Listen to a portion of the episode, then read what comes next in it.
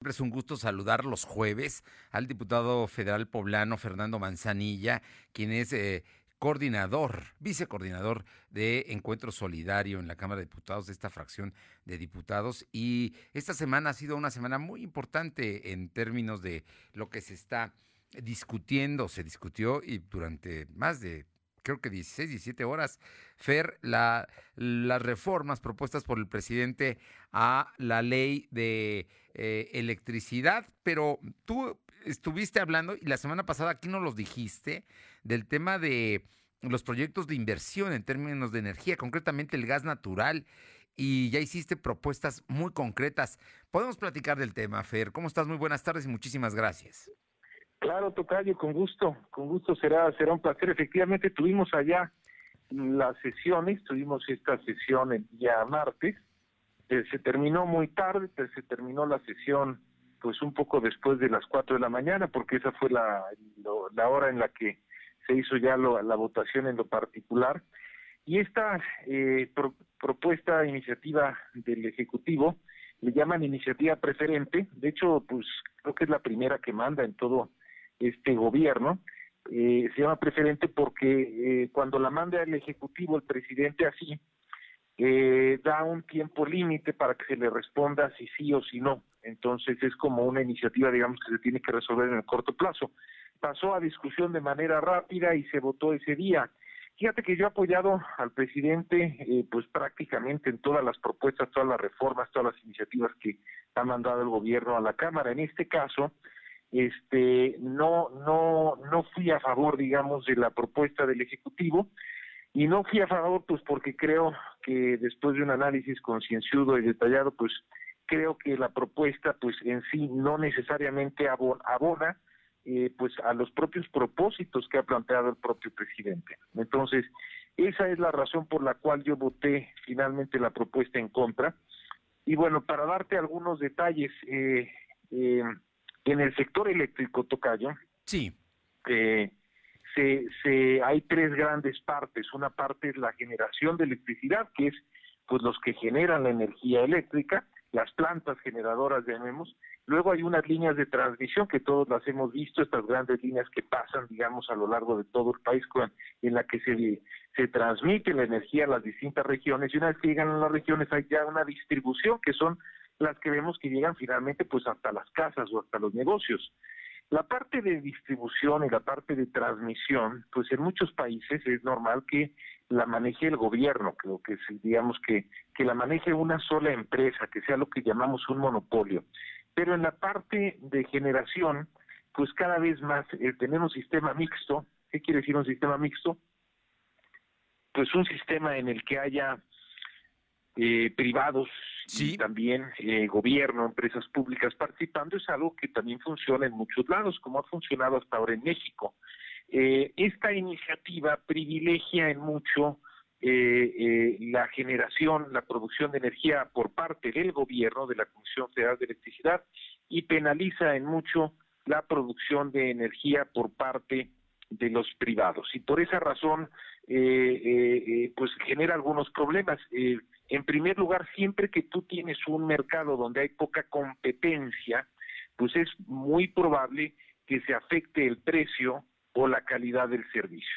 Y si se afecta el precio o la calidad del servicio, pues eso va a impactar al consumidor final. ¿Quiénes son los consumidores finales en el caso de la energía eléctrica, Tocayo?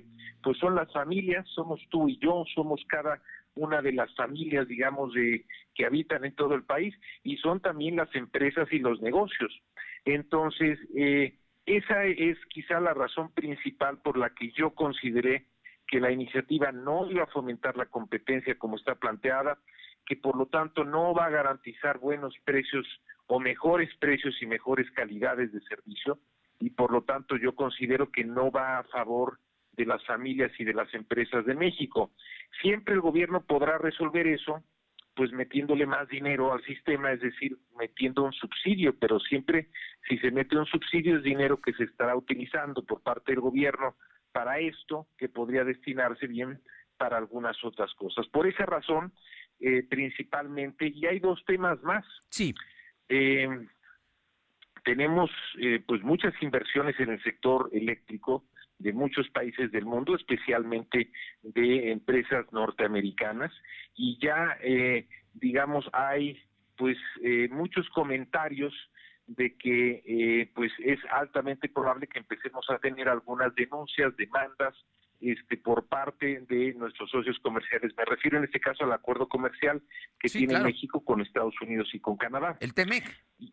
El TEMEC, exactamente. Y, y, en, y en segundo lugar también tenemos unos compromisos internacionales que se firmaron, entre otras cosas, en lo que se conoce como el Acuerdo de París, donde México y muchos otros países se comprometen a ir generando energías limpias. ¿Cuáles son las energías limpias? Son las que se producen con el sol principalmente y con el aire, la eólica y la solar. Este, y en este caso, eh, eh, como está planteada la reforma, pues privilegia mucho las energías con las que trabaja la Comisión Federal de Electricidad, que mayoritariamente son energías basadas en combustibles fósiles, es decir, en petróleo, en combustóleo, en todo eso. En carbón. Por y carbón. Y por esta razón, bueno, pues eh, también tenemos otro problema que plantea la reforma y es que no vamos a estar cumpliendo. México estaba obligado a ir incrementando hacia el 2024 y luego al 2030 la cantidad o el porcentaje de energía que utiliza para que esta fuera energía limpia. Y bueno, pues eso creo que será ya difícil de cumplir con la reforma como está planteada. Todas estas cosas, todas estas razones me llevaron a votar en contra este, de la reforma, este, no a votar a favor y bueno, pues es la primera vez que difiero yo de una postura que tiene el Ejecutivo, pero son por las razones que te acabo de explicar. Eh, bueno, déjame que te cuente, ya hay reacciones. Canadá lo hizo ayer o anteayer, hizo el planteamiento de, de, decir que la reforma no era, eh, iba en contra del tratado y de los acuerdos que se habían establecido. Y hace una hora el Departamento de Estado de los Estados Unidos habló precisamente, le mandó una carta al presidente, eh, al gobierno del presidente López Obrador, advirtiéndole que ellos insisten en que debe haber libre inversión en el sector energético. Con lo cual, pues... Eh, está tensando las relaciones con lo que tú ya nos decías y aquí el mayor, lo más importante, Fer, y lo que a mí me parece muy importante de tus propuestas, de la necesidad de revisar la política y garantizar, por ejemplo, el almacenamiento de gas y para todo eso también se requiere inversión privada.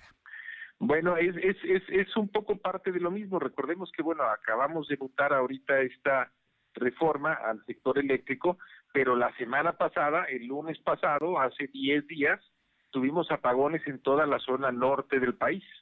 Este, y bueno, no solo en la zona norte, incluso digamos en algunas zonas de Puebla, sí, claro. algunas gentes nos estuvieron reportando horarios en los que no había funcionamiento de, del sistema de, luz. Eh, ¿Esto a qué se debió?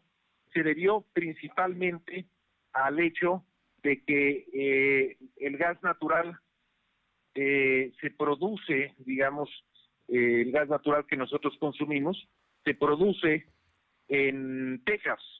Y en Texas hemos tenido, Tocayo, lo hemos visto en las noticias, unas tormentas invernales que no se habían visto, que no se habían visto, pues desde hace muchísimo tiempo, es decir, eh, tormentas invernales que bajaron por mucho la temperatura a la que se estaba acostumbrado a operar allá y eso congeló los ductos, aunque suene increíble, se congelaron los ductos del gas natural y las instalaciones y entonces el gas que nosotros consumimos para generar energía eléctrica ya no pudo llegar o no pudo llegar de la forma y en las cantidades en las que llegaba antes.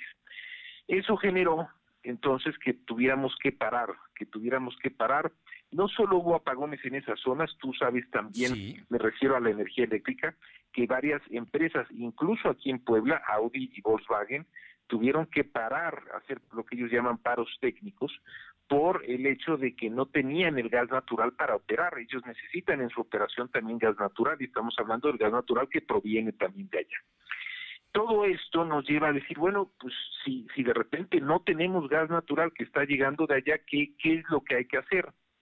Y bueno, mm, algo que parece bastante evidente, bueno, pues muchos países lo que tienen son centros de almacenamiento de gas natural, es decir, grandes centros donde ellos almacenan el gas natural justamente para todas estas situaciones de problemas, de emergencias, de, de contingencias. Sin embargo, México prácticamente no tiene capacidad instalada para almacenar el gas natural. Es decir, estamos prácticamente al día, mientras otros países como eh, Estados Unidos puede aguantar sin gas cerca de 25 días, China a lo mejor 60 días, Alemania cerca de 100 días, en México no podemos aguantar prácticamente ni siquiera un par de días sin gas natural del que estamos recibiendo de allá.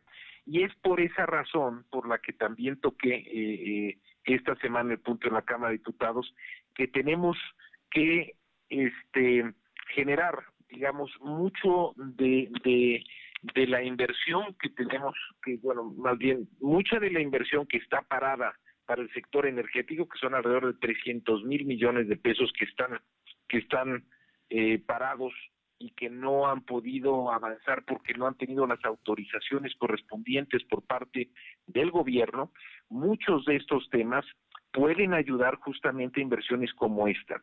Hay proyectos de, construir centrales de almacenamiento que están planteados desde el inicio de este gobierno por parte de los privados, porque finalmente lo pudiera construir la CFE, lo pudiera construir también Pemex, pero no tienen los recursos para hacerlo.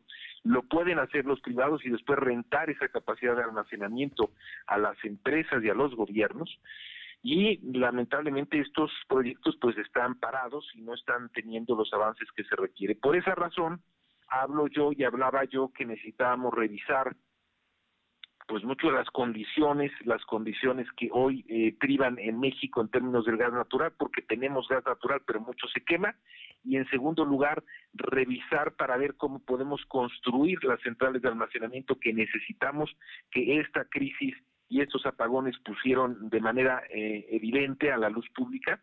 Y en tercer lugar, al mismo tiempo, pues hablar ya no solo de esos proyectos de inversión en las centrales de almacenamiento, sino en proyectos mucho más importantes y amplios en muchos otros sectores del sector energía que están parados lamentablemente hoy en el país. Pues ahí está, ahí está, es un tema fundamental, vital y hay que reconocerlo también tu posición, tu voto de conciencia, ¿no? A, no coincidir en esta ocasión con la propuesta presidencial.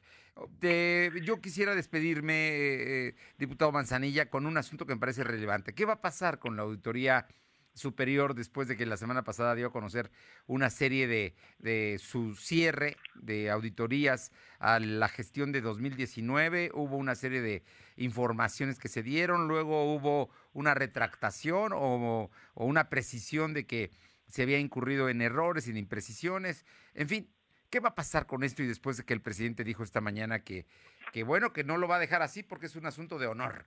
que se le haya dicho de alguna manera que habían cometido o había habido corrupción en el manejo de recursos públicos. Mira, mira, Tocayo, eh, hay que entender que la auditoría hace su trabajo, que es auditar.